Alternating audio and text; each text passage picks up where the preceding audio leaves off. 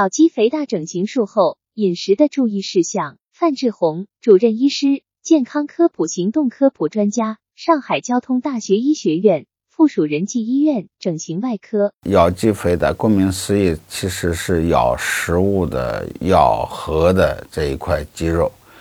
它因为它的肥大，会导致了一个面部，特别是下半部面部轮廓的一个增加。所以咬肌肥大呢，有很多人呢是，比如说像北方的人吃煎饼，它也可以使得这个咬肌啊比较肥大。所以呢，咬肌整形以后呢，往往呢，这个它的咬合的力量可能会受到一定的限制。当然，你这种影响其实是不是很大的，是比较小的。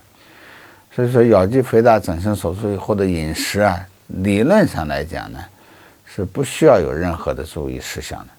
因为如果咬肌肥大整形以后那个影响到他的饮食了，那我觉得这个整形啊，可能就过度了，或者是就失败了。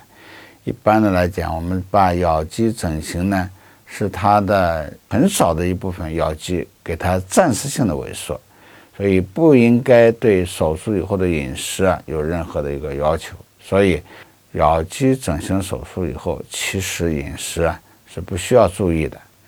当然，早期，比如说我们刚刚注射了这个肉毒素以后啊，可以适当的吃一些软一点的食物，以免造成这个咬合的时候，患者有不适的感觉，没有力气的感觉。专家提示：咬肌肥大整形术后饮食的注意事项。咬肌整形是让很少一部分咬肌暂时性的萎缩，所以不应该对术后的饮食有任何要求。当然，早期比如刚刚注射肉毒素后，可以适当吃软一点的食物，以免造成咬合的时候患者有不适、没有力气的感觉。